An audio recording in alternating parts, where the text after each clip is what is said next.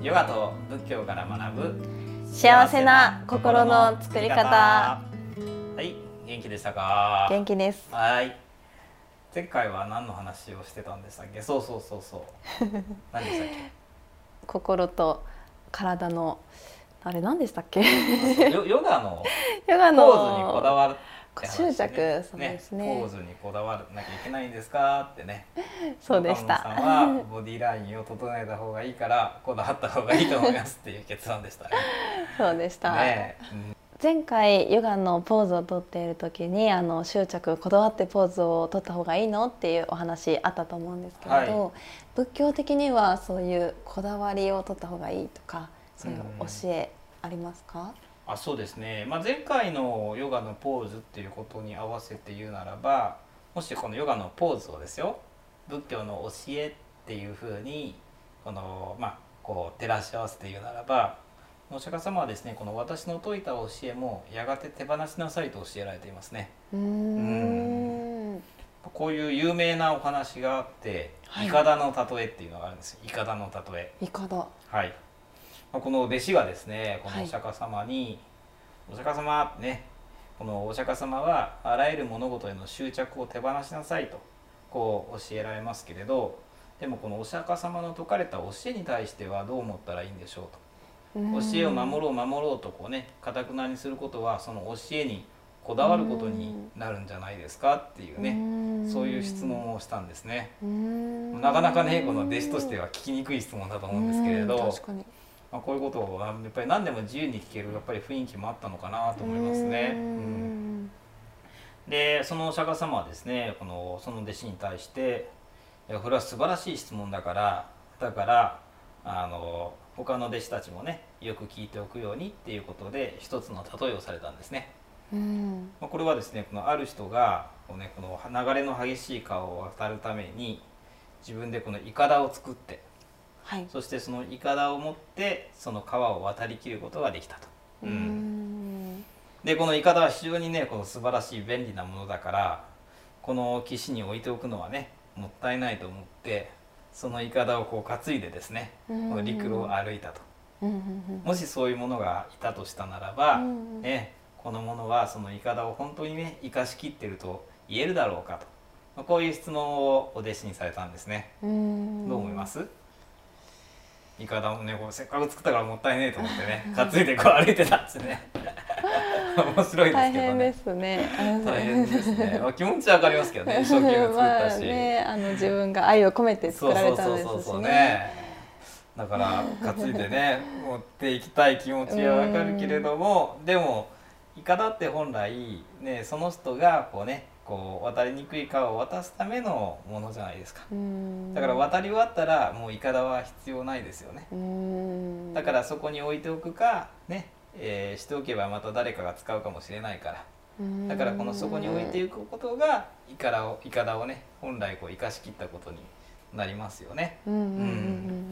そういうお話をされた上でいいかとね私の教えもこのね例えて言うならこのイカダなんだと、うん。もしその教えがですね必要なくなったらえ速やかにこう手放すべきなものなんだよっていうことをこうね教えていかれたっていうお話が、うんね、この古いお経の中に残っているんですね。ううん。ん、この間もねこのヨガのポーズのお話でうん。でそのポーズにこだわりながらそのポーズを忘れなさいですっけ、うん。うん。そういうお話されたと思うんですけれどうん。仏教でもこの、ね、お釈迦様が説かれた教えというのはその教えを心をこう、ね、こう知ったりとかその教えをやっぱりこう、ね、えー身につけたならばやっぱこう手放しなさいというか、うん。そこにこう、ね、こだわることはね、えーかえってその教えを損なうことになるんだっていうことをね、えーお話しされてますね。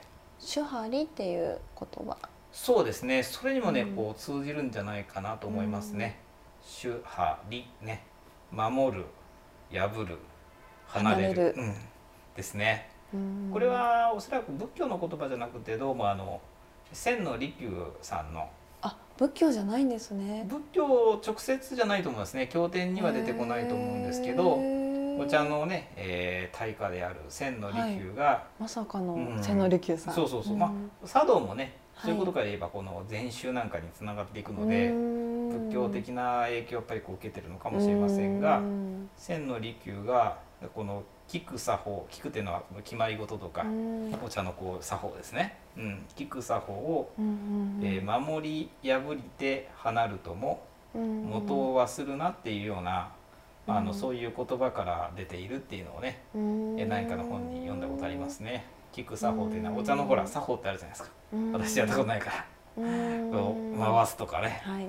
見事なお手前ですとかっていうとか、そういうなんかなんかありますよね。うん。ややってされてましたいね。や。ないです。ね、だから知ってる人から見たら違うよっていうツッコミがね 入ると思うんですけどこれ作法ですね。でまずこう守る。そしてこう破るっていうのはこう変えてみる。うん。自分なりにアレンジしてみる。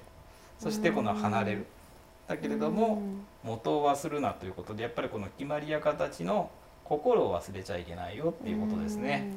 ただ心を忘れると単にこの我流になっちゃいますけれどうんうんうん。心を忘れずそこから最後は離れて自分なりのスタイルをこう想像していくっていうのが手張りっていうことですね。素敵ですね,、うんね。私もその言葉が大好きでして。まあ。の今養成講座ヨガの先生にああの授業を毎日させていただいてヨガの先生の養成講座。あ、はい。素晴らしい。であのそれこそヨガってたくさんの流派があってあの同じことを教えているようで、まあ、先生によってアプローチ方法が違ったり、それを表面的な言葉で言うとあの A が正しいよっていう先生もいれば、うん。B が正しいよ、はいはいはい。でその表面的な言葉を聞くと「えどっちなの?」ってなることが多くて、まあ、その裏本質のところでは一緒だったりするんですけれど、ってなった時に最初もともと入っていた教えが邪魔をして次の教えが入ってこないっていう方もいらっしゃったりするんですよね。